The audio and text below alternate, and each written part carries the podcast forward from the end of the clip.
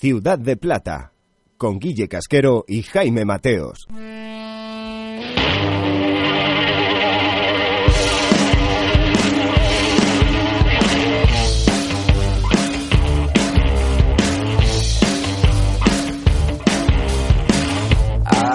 ¿Qué tal, familia, amigos, amigas, plateados y plateadas? Bienvenidos todos a este Ciudad de Plata, el programa especializado en la Liga Smartbank en la segunda división española de Soccer City Media.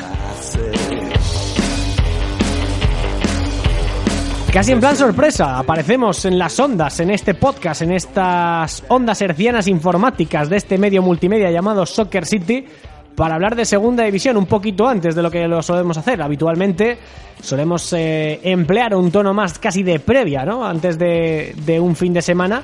Y sin embargo hoy lo estamos haciendo a modo de resaca tras una jornada 26 absolutamente apasionante. Y es que eh, ya casi en ese lunes eh, post jornada han ocurrido muchísimas noticias trascendentales. La primera, que el Albacete ha destituido a Ramis.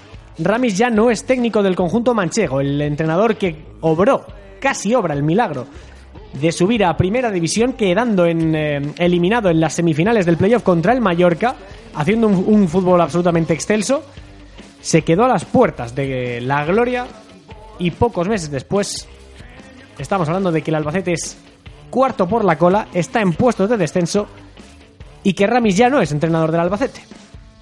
Ha sido cesado, ha firmado Lucas Alcaraz, que se va a quedar en el Alba hasta final de temporada. El técnico granadino firma de aquí al final de temporada con el único objetivo de sacar al Albacete de los puestos de descenso a Segunda División B. Así estamos, ¿eh? así estamos con otro nuevo entrenador que ha caído al despido, ha caído directo al despido del fútbol español que casi que no tiene memoria, lo que decíamos antes. Pero aparte de esto, hay más cosas. Hay muchas más cosas que contar. Eh, vamos a hacer también eh, a modo de análisis el mercado de fichajes, lo vamos a tratar. Y vamos a hablar también de los puestos de descenso, hablando del Albacete y un poquito mmm, a colación de esa destitución de Ramis. Vamos a hablar de qué equipo da peor sensación. ¿Cuál de todos los que están implicados en la lucha por la permanencia tiene peor color? A ver qué sale. Yo estoy casi convencido de que mmm, la mayoría de los contertulios que van a pasar por Ciudad de Plata van a mirar a Santander, como no podía ser de otra manera. La de Ramis es la noticia de la semana, pero hay que comentar una información que nuestro querido amigo Isaac Fouto ha contado en el partidazo de Cope. Y es que eh, ya Tebas lo había avisado, pero de forma oficiosa, que no oficial. Pero según Fouto, la liga va a citar al Málaga a modo de careo, a modo de instrucción, para hablar de la alarmante situación que está viviendo el conjunto malagueño. Han salido futbolistas, han salido futbolistas en este mercado de, invierno, pero Javier Tebas dijo que eh, era de cumplimiento obligatorio que el conjunto de Martiricos eh, empezara a ingresar por lo menos 2 millones de euros para poder marcar, perdón, para poder eh, cumplir con la cantidad marcada por el control económico y financiero de la liga. ¿Esto en qué se traduce? Que después de tanta rumorología, se puede decir ahora sí que existe riesgo real de descenso administrativo. Por aquí se ha pasado Guille Casquero, por aquí se ha pasado Javier Bautista, de, también de la cadena Cope, que nos llevan alertando de esto durante todo el año. Que el Málaga le ha costado Dios ayuda confeccionar una plantilla por ese límite salarial que lo haga, que la gestión lamentable, indecente y dolosa mala gestión del señor Altani podía llevar al descenso al Málaga. Javier Tebas ha amenazado muchos, muchas veces eh, durante este año y durante el año pasado con que se podía repetir un caso Reus. Bueno, pues vamos a ver qué ocurre durante esta semana y durante las próximas fechas porque el riesgo de descenso administrativo cada vez es más grande en Málaga. Veremos cómo transcurren la, las cosas en el conjunto malacitano, que por cierto se llevó una derrota no dolorosa por el marcador, pero sí por el juego que, que presentó su equipo ante un Elche que él ganó 2-0 y que lo pasó por encima. En fin, clasificación, bueno, partido, vamos con los partidos antes de dar la clasificación. La jornada acabó con esa victoria del eh, Real Oviedo sobre el Albacete que terminó por costarle el cargo a Ramis. Real Oviedo 3, Albacete 1. Goles de Sergio Tejera y de Ibrahim Valdé en dos ocasiones. Para el Albacete marcó Pedro Sánchez. Racing 1, Alcorcón 1. Marcó Stoikov para el Alcorcón. Eh, logró la igualada Jordi Figueras a la salida de un córner. Nuancia 1 con gol de Curro Sánchez de penalti. Almería 1, se adelantó Juan Muñoz también de penalti en Los Pajaritos. Mirandés 0, Rayo Vallecano 0. Cádiz 1, Real Zaragoza 1, golazo de Alberto Soro en el 46 para ponerse por delante. Alex Fernández culminó una magnífica jugada de Alberto Perea que terminó por forzar el penalti. Desde los 11 metros, el de Alcalá de Henares logró poner el empate. Fue la Labrada 0, Girona 1 con gol de Estuani. Por cierto, aquí vivimos una situación absolutamente surrealista y es la doble expulsión de Cristóbal Márquez. Primero expulsado, se va al vestuario, el bar lo revisa, reculan, se retractan de su decisión, vuelven a llamar a Cristóbal Márquez, Cristóbal Márquez vuelve, se encara con un rival y es expulsado por segunda amarilla. Yo esto no me lo imaginaba ni lo había visto en mi vida. Elche 2 Málaga 0, como decíamos, goles de Peramilla y de Dani Escriche, Ponferradina 3, Huesca 1, para la Ponce, marcado Yuri en dos ocasiones, uno de ellos de penalti, y por cierto, Ibi López, que es el que inauguró el marcador. Ibi López, ex de la Sociedad Deportiva Huesca, cobrándose la ley del ex. Para la Sociedad Deportiva Huesca marcó Rafa Mir. Deportivo de La Coruña 2, Unión Deportiva Las Palmas 1. Se adelantó el Deport con gol de Sabin Merino, cuatro goles lleva ya el bueno de Sabin. Empataba la Unión Deportiva Las Palmas gracias a un gol de, eh, de Micael Soma. Poco después, Eneco Bóveda, Bóveda haría el 2 a 1 para el Deportivo de La Coruña. Y Extremadura 1, Lugo 0 con ese gol de Alex Alegría que según cómo se mire la toma, en la toma que trazaron el barco, las líneas y con los puntos de fuga, es fuera de juego o no. Yo esto ya sí que me pierdo. O sea, me parece impresionante que eh, se haya determinado una decisión y que los puntos de fuga se tracen sobre dos imágenes que son distintas, en una aparezca fuera de juego y en la otra no. En Lugo están bastante calientes con este tema. Y el partido que inauguró la jornada 26, Tenerife 2, Sporting de Gijón 1, goles de Sipsich y de Joselu para el conjunto tinerfeño, marcó Pablo Pérez para el Sporting de Gijón. Esto se traduce en que la tabla queda así. El Cádiz, el Cádiz es líder con 49 puntos. Segundo es el Almería con 46. Por cierto, Guti rajó de sus jugadores en sala de prensa después, de, después del partido. Dijo que tenía que jugar el equipo del minuto 1 al 90 y no quedarse en el 65. Tercero el Real Zaragoza con 43 a 3 de la Almería. Mismos puntos que la Sociedad Deportiva Huesca, que también está, evidentemente, a 3 de la Almería. Quinto el Elche con 39 y sexto es el Girona con 38. Quedan fuera de playoff el Numancia a 1 del Girona con 37, igual que el Fuenlabrada, que se sale de los puestos de privilegio casi casi por primera vez en todo lo que va de temporada. Novena es la Sociedad Deportiva Ponferradina con 35 a 3 del playoff, igual que Las Palmas y Mirandés. Por cierto, todos con el Mirandés esta semana. Juega Copa del Rey, Miranda de Ebro vivió una fiesta brutal contra el Sevilla y la puede volver a vivir próximo miércoles contra el Villarreal a las 9 de la noche en Andúba el sueño copero con el espíritu de Pablo Infante rodeando la grada de Andúba que cada vez está más ilusionada con un equipo que está siendo la revelación o una de las revelaciones de la temporada. Lo dicho, Ponce, Las Palmas y Mirandés con 35 puntos, después de empatar a cero con el Rayo Vallecano, que es su inmediato perseguidor. Rayo 34, también el otro equipo madrileño, el Alcorcón, tiene 34 puntos. Con 31 a 3 del descenso, el Sporting de Gijón. Con 30 está ya el Deportivo de La Coruña. El Depor, colista hace un mes y medio, tiene el playoff a tiro de 8 puntos. No es tan difícil, ¿eh? No es imposible meterse entre los 6 primeros para el Deport. Decimos esto el Tenerife con 29 a 1 del descenso. Málaga y Oviedo tienen 28, están igualados con la zona roja, pero el primero en meterse en el azufre es el Albacete por diferencia de goles. 28 puntos para el Alba. El Extremadura tiene 26, vigésimo en la tabla, a 2 de la salvación. A 3 de la salvación está el Lugo, vigésimo primero. Cierra el Racing a 7 de la salvación con 21 puntos. Con todo esto encima de la mesa, arrancamos Ciudad de Plata. Vamos a hablar de la noticia de la jornada, vamos a hablar de la noticia de la semana, hablamos de la destitución de Miguel Ramis, Luis Miguel Ramis y la llegada de Lucas Alcaraz a tierras manchegas. A Albacete hemos de ir.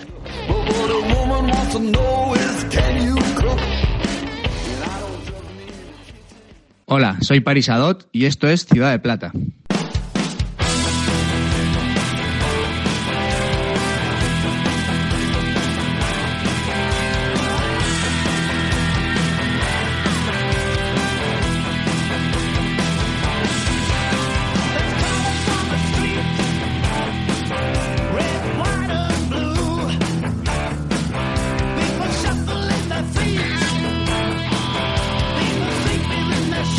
Vaya versión esta de Neil Young que hace un grupo que se llama Crocus. Qué pasada, qué energía, qué barbaridad, qué caos, casi que podemos decir.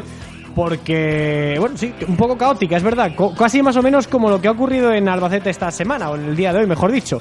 Suele ser un club que últimamente le van las cosas tan bien que no están acostumbrados al, al follón y al jaleo, ¿no? Pero sí que es verdad que en las últimas horas, en los últimos días incluso, la situación deportiva del Albacete ha empezado a convulsionar demasiado la ciudad y de hecho tanto ha sido así que tras dos meses sin ganar, la última vez que lo hicieron lo hicieron contra el Real Zaragoza en la Romareda, desde entonces no han vuelto a ganar un partido en liga, tres derrotas seguidas se han cobrado la vida deportiva de Luis Miguel Ramis con Lucas Alcaraz ahora como su nuevo sustituto, nuevo entrenador del conjunto manchego, va a afrontar de aquí a final de temporada eh, lo que queda para el Albacete, que seguro que es un camino bastante complicado. Y para hablar de ello está al otro lado del teléfono mi compañero y también eh, seguidor de la Liga Smartbank, profundamente seguidor de la Liga Smartbank, diría yo, Juanma Sánchez, compañero de Radio Marca y de Fondo Segunda. Hola Juanma, muy buenas.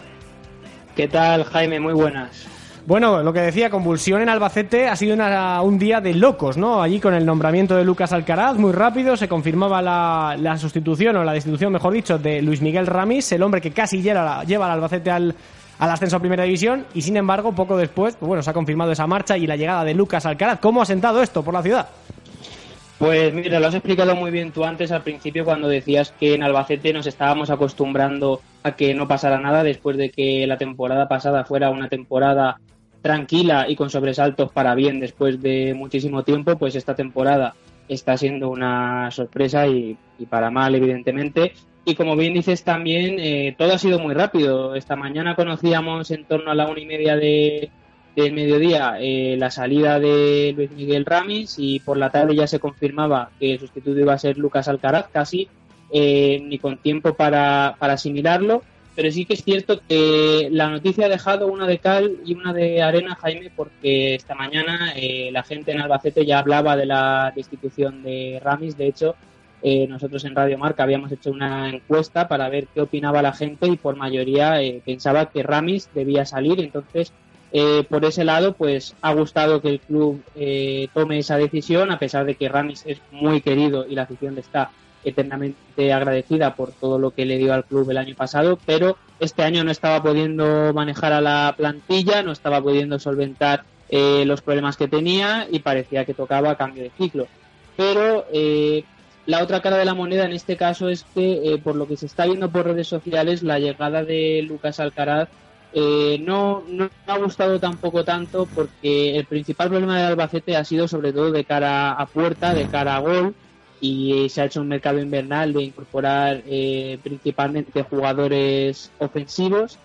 Y sin embargo se trae a un entrenador que prioriza la defensa entonces como que queda como una contradicción y la gente pues no, se ha quedado del todo contenta, pero aún así eh, con Lucas Alcaraz te garantizas que es un entrenador con mucha experiencia en, la categoría y que va a estar preparado para esta batalla.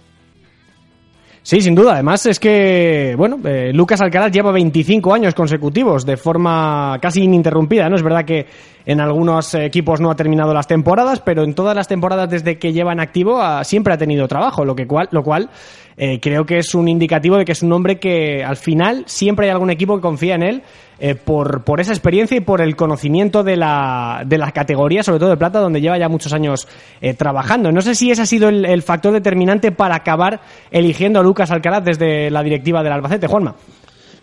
sin duda, yo creo que sí que es ese, porque una cosa que unía, el pensamiento que unía a toda la afición, ya fuera afición a favor de Ramis o en contra de Ramis, es que la situación era muy alarmante. Ya no por la clasificación, porque a fin de cuentas se acaban de meter este fin de semana en descenso, entonces, claro, queda un montón de temporada todavía para, salir de ahí. Así que no por la clasificación, pero sí por la sensación que venía transmitiendo el equipo durante muchísimas jornadas, eh, muchísimos problemas para, para marcar gol, incluso para crear jugadas ofensivas, que ya no me voy ni a marcar gol, sino que eh, problemas en, en, la creación de jugadas. Entonces, eh, lo que necesitas no es una apuesta de, riesgo, sino que necesitas una garantía. toda esa experiencia, esos 25 años que, decías tú, esas 25 temporadas, claro, pues vas a tener una garantía de que llega un hombre que va a saber eh, por dónde empezar a trabajar para revertir la situación. Desde luego que sí. Eh, además, yo creo, Juanma, ya casi a título personal, te voy a pedir una opinión sobre Lucas Alcaraz, porque has dicho que es verdad que la afición no termina de estar muy ilusionada con el eh, nuevo periplo que se avecina con Lucas en el banquillo, pero creo que para el estilo de fútbol que estaba practicando el Albacete esta temporada no es mal entrenador, porque era, hasta hace no mucho era el equipo que, eh, con muy poquitos goles a favor, los materializaba muy rápido en puntos. Era el equipo más efectivo. Le valía con defender bien y con tener cierta puntería. Eh, ¿Tú crees que para el estilo de este Albacete, Lucas Alcaraz es un entrenador idóneo? Yo pienso exactamente igual que lo que acabas de comentar, Jaime. El momento en el que más cómodo se ha visto al Albacete esta temporada fue cuando apostó directamente por ese fútbol defensivo, por esperar en, en bloque al equipo rival y por salir en transiciones rápidas, ya fuera por arriba buscando a Julia o ya fuera buscando eh, desmarques a la espalda de, la defensa, pero en cualquier caso, ese estilo de fútbol es en el que más cómodo se ha visto a este Albacete Balompié y es un estilo de fútbol que encaja con la filosofía que suele implantar en sus equipos Lucas Alcaraz. Por tanto, eh, no me quiero arriesgar yo porque al final es eh, jugar a adivinar el futuro y yo no soy adivino y no quiero arriesgarme a decir que va a salir bien al 100%, pero sí que es cierto que eh, la filosofía de Lucas Alcaraz encaja con lo que se ha visto del Albacete en su mejor momento de temporada. Eso es lo que valorábamos de Ramis, que era un entrenador que el año pasado apostó por un fútbol del toque porque tenía esas herramientas para hacerlo.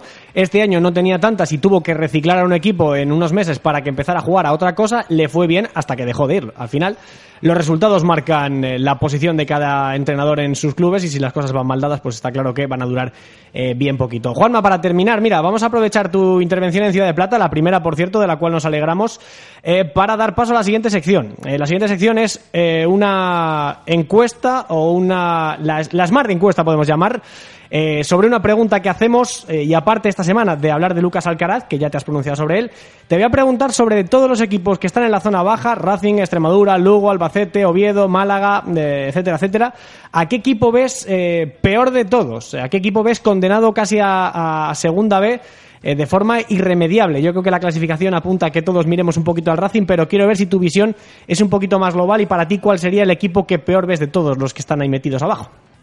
Pues mira, yo pienso al igual que lo que marca la clasificación, que es el Racing, pero te voy a explicar el por qué, porque no es solo por el hecho de que sean los últimos. En el Lugo, por ejemplo, hemos visto que la llegada de Curro Torres estas últimas semanas, eh, el Lugo pues empezaba a jugar eh, de una manera más alegre, más vistosa y eso está derivando en un fútbol más bonito y ya no solo el hecho de que sea más agradable de ver, sino que está siendo un fútbol más efectivo, que se ha visto en partidos como contra el Albacete, como contra el Huesca, que al final se pierde, pero jugó muy bien, plantó cara. Luego, por ejemplo, el Extremadura, la llegada de Alex Alegría eh, ha revitalizado un montón al equipo de Manuel Mosquera. En el Albacete eh, la situación estaba empezando a ser casi irremediable, muy mala, pero como eh, se han tomado medidas con Ramis, pues de momento se queda un poco en incógnita a ver qué va a pasar y a ver cómo se va a adaptar Lucas Alcaraz. Entonces, al final, el único que, queda por descarte es el Racing, porque el mercado invernal eh, yo creo que podemos decir tranquilamente que no ha sido nada bueno y el cambio de entrenador en su momento tampoco ha mejorado al, equipo en ninguna fase de, la temporada. Entonces, eh, yo pienso que el equipo que peor lo tiene es el Racing. Bueno, eh, casi casi que me intuyo ya de cara a la siguiente sección que esto va a ser unánime, pero bueno, habría que, había que plantearlo en cualquier caso. Juanma Sánchez, compañero de Radio Marca Albacete y de Fondo Segunda, te agradezco muchísimo que hayas estado en Ciudad de Plata con nosotros y que nada, te invito a que sigas pasándote de vez en cuando por aquí para hablar del Alba y de cualquier narices, cualquier cosa relacionada con la Liga Smartbank que te los conoces a los 22 equipos como la palma de tu mano. Así que un abrazo enorme y muchas gracias. El placer es mío, Jaime, muchas gracias. Pues aquí dejamos a Juanma Sánchez que nos ha dejado su pincelada sobre el Albacete y nosotros seguimos hablando de fútbol, sobre equipos en puestos de descenso y también sobre Lucas Alcaraz, claro.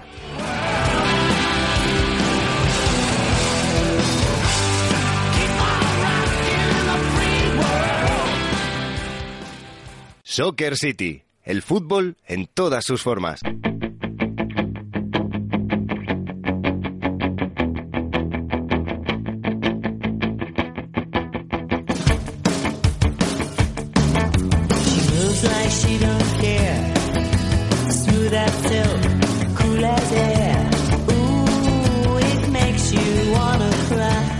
Bueno, lo dicho, seguimos hablando de fútbol, de la Liga Smartbank y de los puestos de descenso. Hemos hablado con Juanma Sánchez de Lucas Alcaraz y de la destitución de Luis Miguel Ramis. Y ahora va el turno a la Smart Encuesta para hablar sobre los equipos que peor eh, van eh, parados para nuestros colaboradores que suelen participar habitualmente en esta sección que mola tanto. Y yo creo que la primera en participar eh, va a flipar un poquito porque ahora mismo está escuchando a Blondie, una canción que se llama María, y yo digo que es la primera y la única eh, habitual de Ciudad de Plata que tiene sintonía propia y canción con su nombre. Así que vamos a saludar ya a María Trisac. Hola María, muy buenas, ¿cómo estás? Hola Jaime, ¿qué tal? Pues muy contenta de saludarte de nuevo. Sí, te quejarás además, ¿eh? Con eh, música personalizada para ti y todo, ¿eh? Oye, no, no, nunca me puedo quejar de las presentaciones que me hacen, ni de las introducciones, ni nada, vamos, ya te digo siempre que da gusto. te digo una cosa, con todo soy así, así que no es nada especial. bueno, en fin, a lo que vamos, María Trisac, eh, cuéntanos tu opinión, porque esto es eh, un oasis en el desierto para que todos nuestros eh, colabor colaboradores opinen. Y en este caso, esta semana toca analizar los equipos de abajo. Eh, ¿Cuál es el equipo de todos los que hay ahora mismo metidos en la refriega de la permanencia que peor ves? Está la cosa interesante, ¿eh? por ahí abajo, no decirte que caliente. Bueno, tú sabes que yo siempre tenía en mente al Extremadura, que lo veía muy claro, pero sí que es verdad que después del mercado de invierno han sido muy inteligentes, muy inteligentes han sabido reforzarse y creo que Alex Alegría va a hacer honor a su nombre y les va a dar muchísimas alegrías y que poco a poco van a conseguir salvarse de la zona caliente. Entonces, creo que quien seguro cae al hoyo va a ser el Racing, con todo el dolor de mi corazón. Además, Parralo no lo está pasando nada bien. Un Cristóbal Parralo al que tú conoces perfectamente y que no está viviendo sus mejores épocas como técnico en el conjunto cántabro. Yo me veo, como os lo he dicho a Juan, antes, creo que esto va a ser eh, una constante, así que creo que voy a cambiar el tiro para la siguiente pregunta cuando intervenga el próximo colaborador. Pero antes de que te vayas, María, te pregunto por el nombramiento de Lucas Alcaraz como nuevo técnico del Albacete. Eh, ¿Te gusta el cambio? ¿Ves a Alcaraz eh, capacitado para sacar al Albacete del hoyo? Pues sabes lo que me pasa con el Albacete, que yo creo que el problema que tenía el Albacete no estaba del todo en el banquillo, sino más bien en la dirección deportiva y creo que sí puede que les venga bien, pero que como se suele, creo que no han gestionado y no han aprovechado bien ni el mercado de verano ni el de invierno y bueno, al final van a tener que tirar con la plantilla que tienen, pero sí creo que, que lo puede hacer bien. Bueno. Son 25 años, ¿eh? como, como entrenador casi de forma ininterrumpida. Algo tendrá Lucas Alcaraz para que siempre al final haya alguien que se acuerde de él. María Trisac, nosotros nos acordamos de ti, como siempre, cada semana aquí en eh, Ciudad de Plata. La Smart Encuesta es tu espacio para que nos des tu opinión sobre lo que ocurre en la segunda división. Un abrazo enorme, un beso enorme. Nos escuchamos la semana que viene, si te parece. Un abrazo, Jaime. Bueno, pues eh, primer eh, turno evidentemente para ese, para ese Racing, eh, pero también eh, convención especial para el Extremadura. Siguiente colaborador habitual de Ciudad de Plata para que se pronuncie en esta Smart encuesta, nuestro querido amigo Juan Lorenzana. Hola Juan, muy buenas. ¿Qué tal Jaime? Muy buenas, ¿cómo estás? ¿Cómo estás? Bueno, lo primero, enhorabuena porque el Real Oviedo empieza a dar alegría, sea su parroquia. Gracias, hombre, gracias. A ver si le damos un poquito de continuidad a esto, pero bueno, de momento con la victoria de ayer ante el Albacete, más que contento, la verdad. No me irás a decir que, que el Real Oviedo es el que más papeletas tiene para bajar, ¿no? No, me no, yo eso no lo diré nunca, aunque lo crea.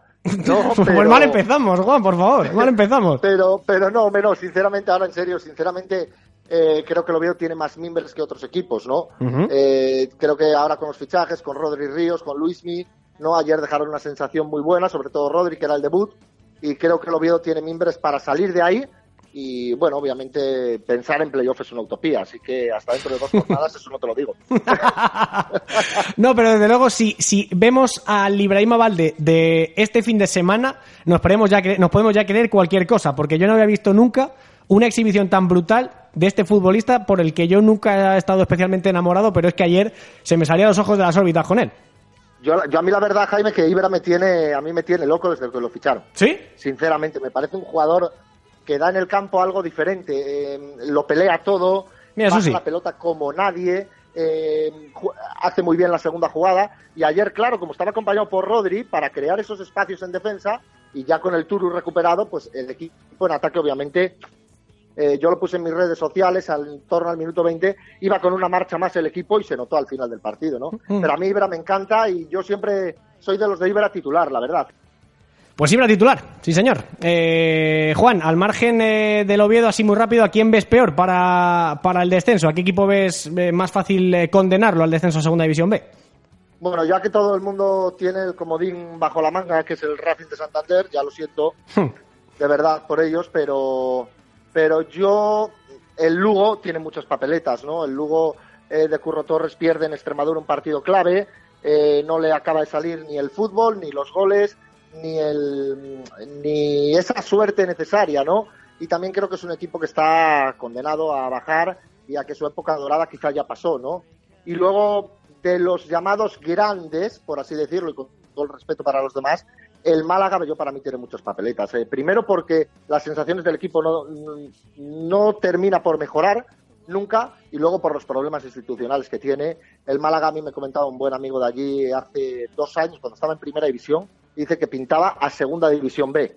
Bueno, pues va camino de acertarlo un año después, ¿no? Así que yo creo que Lugo y Málaga y de los demás yo no me atrevería a decirte más nombres porque, uff, está curiosa la, la segunda división por abajo, el Tenerife con baraja reforzado, con la copa que le ha venido bien, el Deportivo de La Coruña, que ya vi que el 30 de diciembre va- vaticinaste, ¿no? Sí. Que el Deport se podía meter en playoff. Sí, señor. Y te acuerdas Y- que te puse por redes sociales que te iba a contar algo. Eh, efectivamente, efectivamente. Bueno, pues no eras el único que no eras el único que pensaba que el Deportivo de La Coruña podía llegar a playoff en Navidad. Bueno, En Navidad. Y ese que lo pensaba lo manifestó durante una comida en un tono distendido y amable, hablando con los demás comensales de fútbol. Y ese que lo, que lo habló y que lo comentó abiertamente es el técnico del Real Oviedo, Javi Rozada. anda, míralo. Javi Rozada eh, manifestó en esa comida, a mí me ha llegado, que eh, no se fiaba un pelo del Deportivo de La Coruña y que tenía plantilla, jugadores y que seguramente con los nuevos refuerzos eh, iría, y con Fernando Vázquez, por supuesto, iría hacia arriba. Bueno, pues eh, efectivamente, eh, notición que nos da Juan Lorenzana, exclusiva, Javi Rozada no se fiaba del Deportivo de La Coruña. Pues mira, eh, Y hacía bien. Y hacía bien, eso efectivamente, hacía muy muy bien. Oye, para terminar, Juan, muy rápido, Lucas Alcaraz, ¿qué te parece como nuevo técnico del Albacete? Me da mucha pena por Ramis. Me da mucha pena por Ramis, pero es cierto que el Albacete es el menos goleador, llevaba una racha muy mala desde la jornada 16 sin ganar, y bueno, quizá era, era necesario ese cambio, ¿no? Tendrá que encontrar la manera que Acuña la meta en la portería. ¿no? Y yo no sé si eso es culpa de Ramis o labor de Lucas Alcaraz más que labor del propio jugador paraguayo, ¿no? Así que, bueno, es un entrenador que conoce la categoría, le puede venir bien al club manchego y está claro que necesitaban un cambio de rumbo y bueno, como siempre la cabeza del entrenador es la más visible y la más expuesta, así que nada, toda la suerte del mundo para Albacete y para Lucas Alcaraz, que desde luego buen técnico es. Desde luego que sí. Eh, Juan Lorenzana, un abrazo enorme y gracias por la exclusiva, ¿eh? Nada, hombre, un abrazo, Jaime.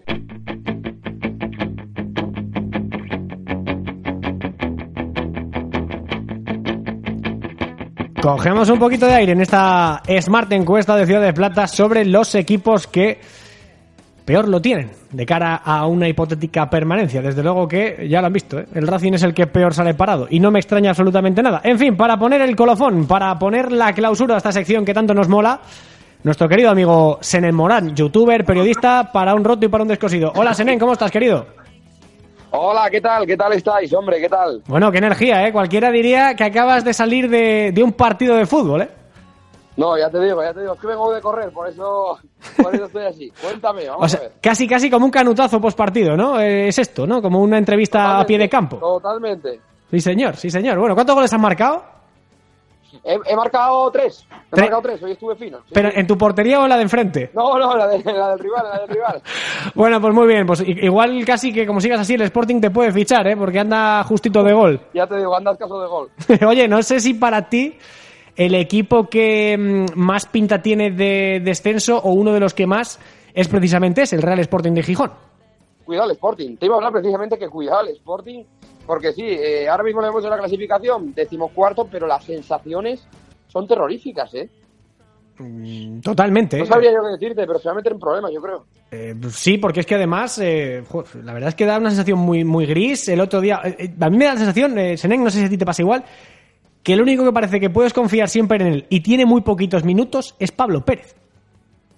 Ya, al final siempre, siempre que sale de, revulsivo hace, hace cosas, ¿eh?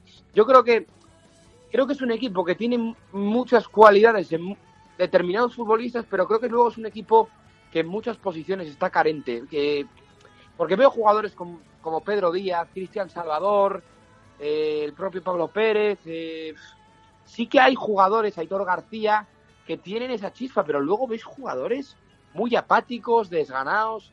Para mí es una de las peores plantillas de- del Sporting de los últimos años, vamos, del Sporting que yo he conocido. Ujú. De las peores, de las peores. Me parece. eh, es que no sé decirte. Sales a Tenerife y en el minuto 5 ya estás perdiendo por una jugada eh, a balón parado en la que Babín ni salta. O sea.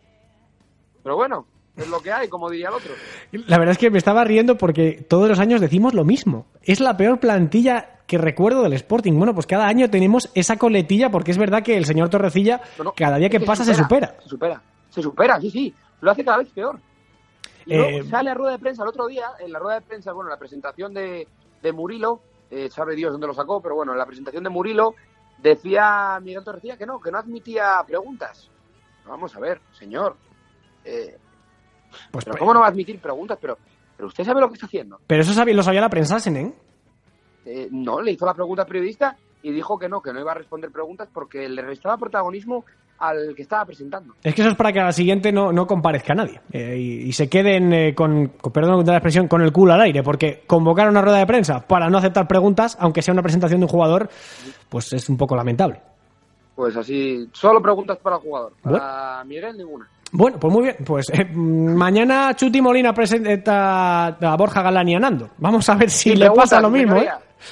A ver qué le preguntan ¿eh? y a ver si responde, que esa es otra. En fin, Sí, porque el Racing vaya tela, ¿eh? vaya tela, sí, sí, no, no, desde luego. eh, tú has sido el más original de todos, has sido el único que no le ha dado el, el- el perfil de equipo candidatísimo número uno a bajar al Racing, se lo has dado al Sporting. Yo, no, no, yo no le doy el el- ese perfil de candidatísimo en segunda división, no se lo daría nunca a ningún equipo. Creo que de aquí a final de temporada puede pasar absolutamente de todo. Vamos a ver, el Deportivo estaba sentenciado hace seis jornadas.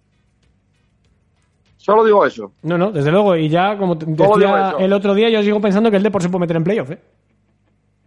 Es que esto del fútbol son rachas y estados de ánimo. Sí, señor. Yo no sé si en, si en un par de jornadas el Racing gana en el Sardinero, ponte que gana el Sporting en el Sardinero el 16 de febrero. Dentro de dos semanas. el Racing em- y que el Racing empieza a sumar. Es que yo no digo nada ya, porque No, no, el desde luego. ¿eh? Otro tanto. Le tenía sentenciado, llega esa alegría y venga. Es que, ojito, ¿eh? Ojito, sí señor. La Liga Smartbank siempre impredecible. Como creo que tu agenda también lo es, eh, querido Sene Morán, aprovecha para cerrar y meter tu cuñita, arrimar el asco a tu sardina y darle un poquito de publicidad a ese pedazo de canal de YouTube que tienes eh, siguiendo a clubes de segunda y de segunda B. De todo, hacemos de todo. Pues mira, meto la cuña publicitaria. El miércoles estaré en Cádiz, grabando con el Cádiz. Día siguiente, jueves, con el Córdoba en el Arcángel. Día siguiente, viernes, eh, con el Recreativo de Huelva, con el Decano. La verdad es que va a ser un no parar. Qué maravilla. Creo que son más, creo que son más de 22 horas de viaje en tres días. Se dice pronto, Sí, sí. Pero vamos con todo. Bueno, eh, no sé si nos puedes deslizar a qué protagonista vamos a escuchar contigo, porque normalmente siempre eh, tienes algún prota al que entrevistas a tu lado mientras te paseas por el estadio que sea. ¿No recuerdas uno que anduvo por Gijón? Era canario, hablaba así un poco guasón. Mm, A ver quién, recuérdame. Platanito en Nanomesa. Estaremos con Nanomesa en Cádiz. En Cádiz va a ser el, el sitio en el que esté con Nanomesa. Luego en Córdoba, si no recuerdo mal, de las cuevas para una cosa, ¿Pero qué me dices? Flores para otra y en Huelva, Diego Jiménez. Bueno, bueno, bueno, bueno, bueno, bueno, bueno, bueno. Hay- Vaya hay cartel, nivel. cartel. Vaya cartelazo, sí señor, sí señor. Bueno, pues nada, pues eh, que lo A disfrutes. ¿eh? Ah, pues seguramente, estupendamente, como siempre. Eh, eso sí, es- espero que les vaya, les vaya bien y no los gafes como hiciste con Barral y con el Racing, querido.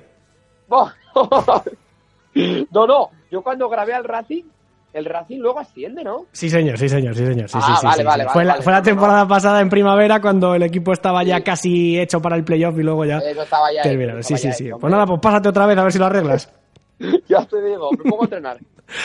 Bueno, Senen, gracias por pasarte por tu casa, Ciudad de Plata. Que tengas buen viaje, ten cuidado, que conduzcan con cuidado los señores de... ¿Vas en tren o en autobús? Voy en de todo. En Voy de todo, ¿no? Soy, soy multiviaje, voy en tren, voy en autobús, voy en la cara, eso va a ser una locura. Bueno, pues nada, Pero pues, bueno. pues que te convalide muchos puntos Renfe y muchos puntos Iberia, que te los ha ganado y muchos puntos Alsa, lo que sea. Querido señor Morán, un abrazo enorme, cuídate mucho.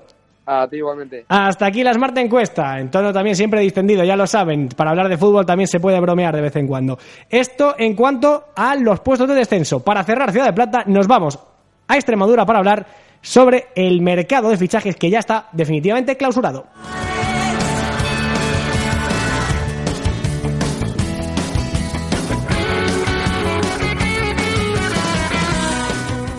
Hola amigos, soy Martín Mantovani y esto es Ciudad de Plata. Disfrutar de este gran programa. Un gran saludo amigos.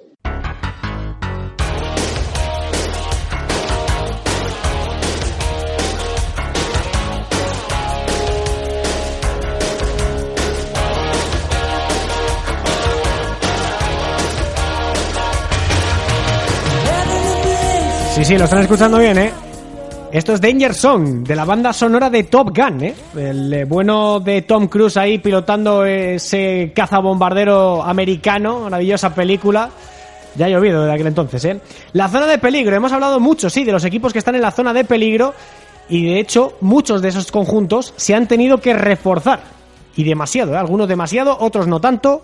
Pero ha sido un. Yo creo que tengo la sensación de que ha sido uno de los años que más se ha movido el, mercado en, segunda división, el mercado de invierno. ¿eh? Tengo esa sensación. En fin, para hablar de ello, ya que ya se ha cerrado el mercado, que ya todo está en orden, que ya no hay ningún movimiento más que se pueda hacer salvo fichar algún agente libre.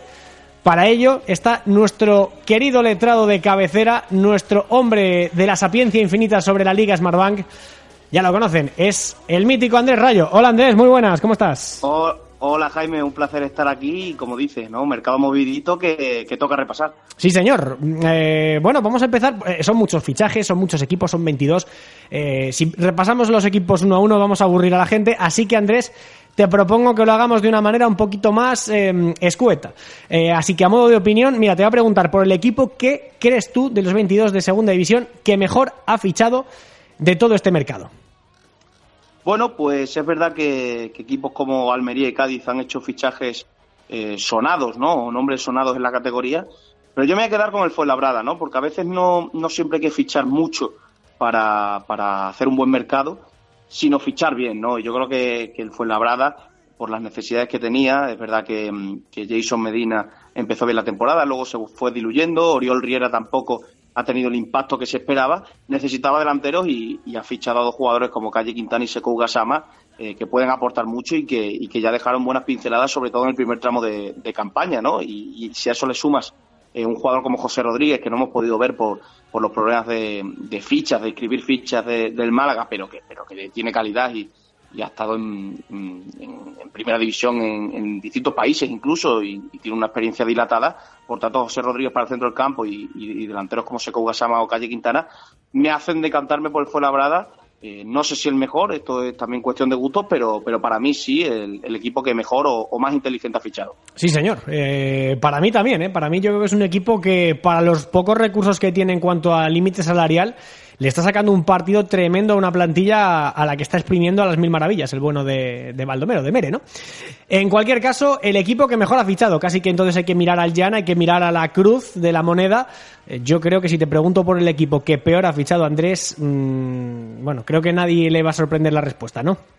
No, no, no. Además, yo creo que gran parte de los que seguimos la liga estamos un poco de acuerdo en que el Racing de Santander es probablemente el equipo que, peor ha fichado, porque es verdad que hay otros eh, equipos como, bueno, como el Sporting, es verdad que el Lugo al final sí in- inscribió a algún jugador, pero hay ciertos equipos que no se han movido mucho, pero es que el Racing se ha movido, en mi opinión, pero mal. Se ha movido mal, ha fichado a tres extremos eh, para suplir la marcha de uno, la marcha de Yoda eh, la ha suplido con tres extremos cuando lo que realmente necesitaba eran pues lateral, central, un mediocentro que se imponga en, en el 11. No ha venido nada de eso, también ha venido Guillermo, un delantero para suplir a Nua y en definitiva yo creo que no, no han abarcado la- las prioridades que, ne- que- que tenía el equipo, ¿no? Por tanto, el Racing sin duda para mí el equipo que, que peor se ha movido en este mercado de fichajes. Mira, voy a decir una frase, Andrés, eh, lo del Racing es vender la moto para echar gasolina.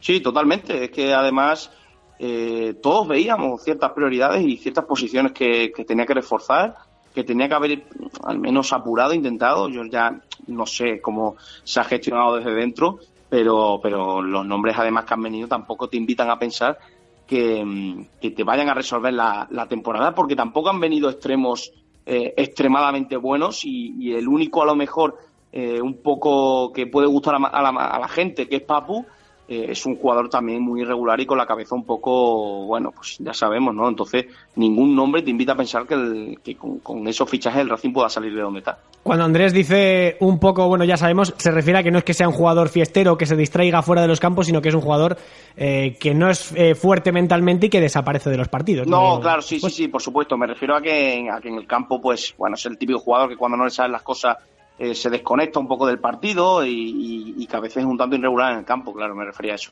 Vale, era por aclarar, más que nada, por si acaso algún eh, sensiblón, alguien con la piel fina, pues eh, pegaba algún palo, que está la cosa un poco tensa últimamente por las redes sociales, ¿eh? En fin, esto a modo global, Andrés, a modo de equipos, a modo de plantillas, a modo general, pero a nivel individual te quiero preguntar por el fichaje, ya no el que mejor esté rindiendo, no, a nivel subjetivo, ¿cuál es el fichaje que más te gusta a ti de los que se han producido en la Liga Smartbank? Bueno, ha habido varios que me han, que me han gustado mucho, pero, pero bueno, me voy a quedar con, con Xavi Merino, ¿no? Porque además creo que, que ha tenido un rendimiento y un impacto inmediato tremendo. Todo lo que tocaba gol. Eh, es verdad que es un jugador que, ha tenido muchos minutos en primera división, por tanto venía con una experiencia eh, más que interesante para, para el Deport. Eh, es verdad que tampoco lo hemos visto a lo largo de su carrera ser un nueve puro, sino siempre solía jugar detrás del punta, ¿no? de media punta y tal pero está jugando de falso 9 en el deporte, se está moviendo muy bien, está combinando muy bien con sus compañeros y encima todo lo que toca entra. Por tanto, si me toca decantar con uno va a ser con, con Xavi Merino, aunque ha habido otros nombres muy interesantes. Y al que menos, digamos, ese jugador, mira, por ejemplo, hoy en Twitter te leía eh, algo así como que no te gustaba el fichaje de Lucas Alcaraz por el, eh, por el Albacete. Eh, pues, ¿te ha pasado algo así con algún otro jugador de, de los que han llegado a la categoría de plata? Pues, pues por ejemplo, tengo que volver a Santander, pero A, mí, a mí el de Borja Galán eh, no me dice mucho. Lo único que me dice es que tiene relación con Cristóbal Parralo, tanto de, la temporada pasada como, como en su etapa en el Deport, pero es verdad que es un poco repetir lo que hemos dicho antes, por necesidad.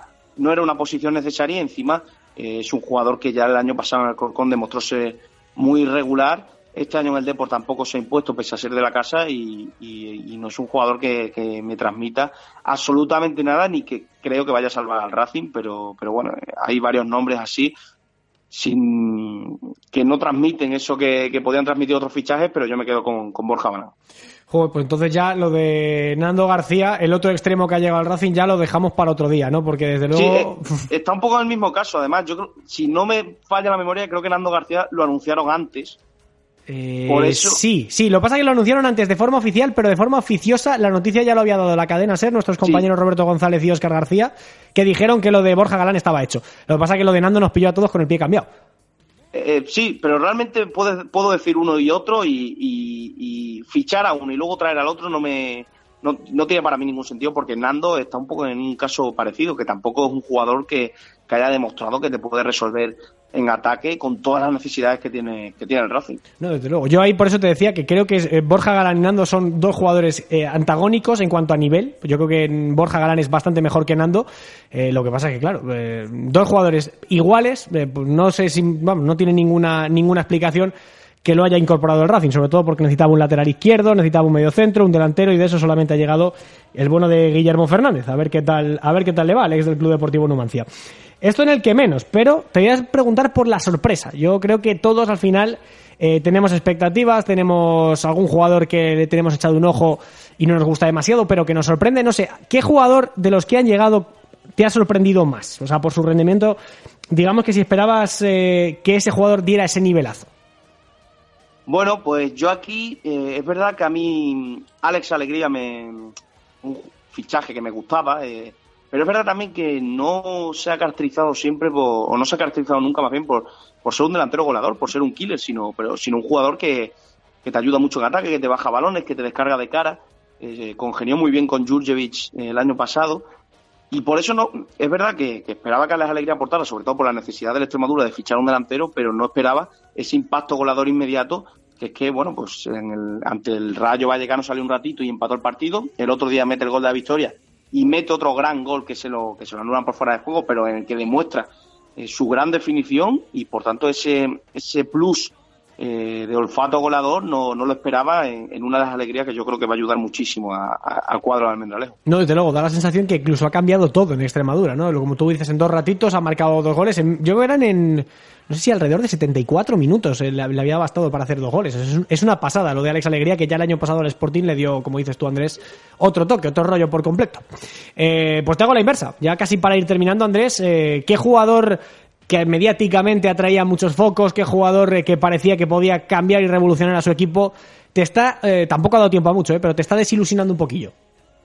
Sí, claro, con el matiz que, acabas de decir de que tampoco ha dado tiempo a, ver a, ciertos jugadores. Es verdad que, claro, viene un jugador como David Costas, ¿no? que hmm. con experiencia en primera.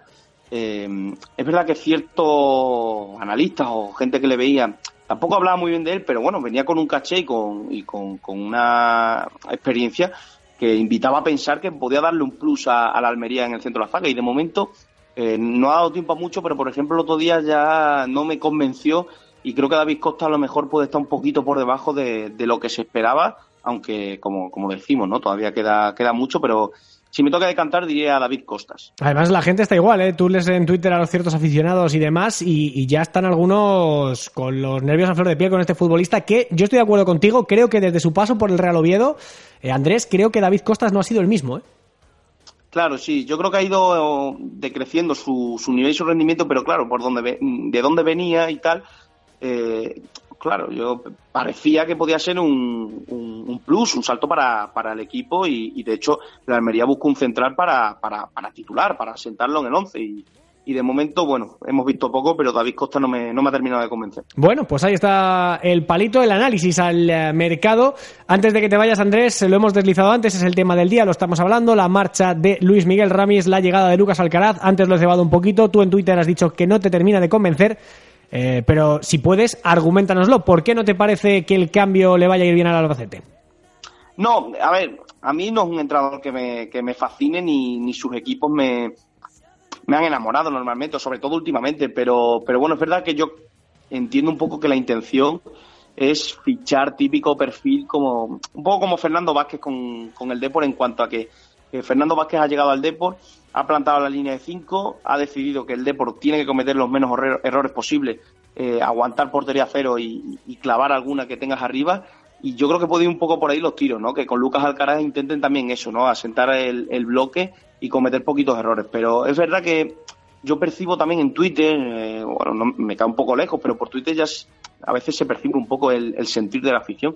Y veo la afición del Albacete muy desilusionada desde el principio de temporada, ¿eh? desde la confección de la plantilla hasta el juego. Es verdad que el Albacete no ha jugado un gran fútbol en, en todo, en, todo, en toda la campaña. Y, esa desilusión yo creo que no la soluciona Lucas Alcaraz. Por ahí va un poco mi argumento de decir que no es un entrenador que levante ese ánimo que se ha perdido en Albacete. Por tanto, bueno, yo creo que, que es un entrenador con mucha experiencia, pero que no ha ilusionado en, en tierras manchegas. Bueno, pues eh, Andrés Rayo, ahí está la intervención de uno de los hombres que más sabe de segunda división de este país. Eh, hemos analizado el mercado de fichajes, esa pildorita para el fichaje de Lucas Alcaraz. Querido Andrés Rayo, un abrazo enorme y gracias por pasarte por tu casa, Ciudad de Plata. Como siempre, siempre soy bien recibido aquí. Hombre, por supuesto. Un placer enorme, un placer enorme. Un abrazo, Jaime. A ver si algún día te, te traes algún jamoncito de tu tierra y lo probamos por aquí, ¿eh?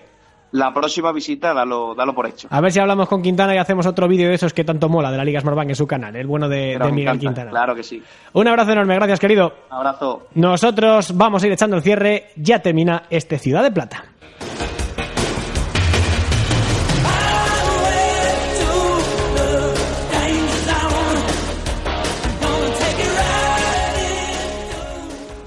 Soccer City Escúchanos de lunes a jueves de dos y media a 3 de la mañana en Radio Marca.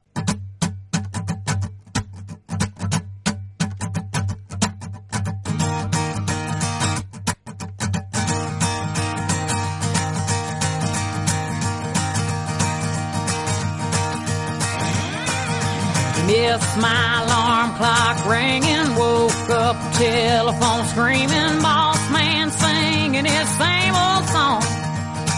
25, 26 y 27. Me pilláis tachando en el calendario, ¿eh? porque ya nos hemos comido 26 jornadas y vamos camino de comernos la vigésimo séptima. Nos queda un poquito lejos el fin de, porque es verdad que esta semana hemos entrado un poquito antes en la Ciudad de Plata con esa noticia de Lucas Alcaraz y Luis Miguel Ramis. Pero el próximo viernes arranca la número 27, la jornada 27 en la Liga Smartbank. Y lo va a hacer con un partidazo espectacular segundo contra último, pero con mucho nombre y muy buenos jugadores sobre el tapete de los Juegos del Mediterráneo a las 9, viernes 7 de febrero, Almería Racing de Santander. Esto será el viernes, en el hashtag no se sale que inauguraremos ese día, pero ojo al sábado, ¿eh? el sábado es de armas tomar porque a las 4 de la tarde hay dos partidos, para todos los gustos. Si quieren mirar los puestos de descenso y ver una final por la permanencia, váyanse al Francisco de la Era a ver el Extremadura Tenerife lo dicho, a las 4 de la tarde en un duelo directísimo. Como lo es también 4 de la tarde desde Montilivi, duelo directísimo por el playoff y quién sabe si por el ascenso directo. Girona Sociedad Deportiva Huesca, dos equipos que están ahora mismo entre los seis primeros. También está entre los seis primeros, es más, es el líder de la liga, el Cádiz, que visita a la Unión Deportiva Las Palmas en Gran Canaria, que es otro teórico aspirante a meterse hasta el final entre los seis primeros. Unión Deportiva Las Palmas Cádiz, seis y cuarto el sábado 8 de febrero va a acabar la jornada del sábado, el turno sabatino, en la Romareda. El Real Zaragoza fue labrada también duelo directo por el playoff y quién sabe si por el ascenso directo. Para las 12 del mediodía queda el Alcorcón Deportivo de La Coruña, un auténtico partidazo. También a las 12, doble turno con el Albacete Ponferradina, el debut del eh, Lucas Alcaraz como técnico del Albacete. Para las 4 queda un bonito Sporting de Gijón Mirandés.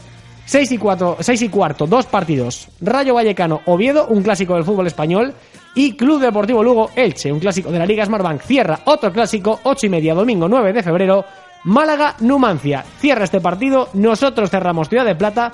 Les deseamos a todos ustedes que han estado al otro lado de la radio que pasen una feliz semana y que disfruten del fútbol de la Liga Smartbank. Sean buenos y van a ser malos. Si van a ser malos, llámenos. Que ahí estaremos Buena semana, gracias a todos por escucharnos y un abrazo enorme. ¡Chao!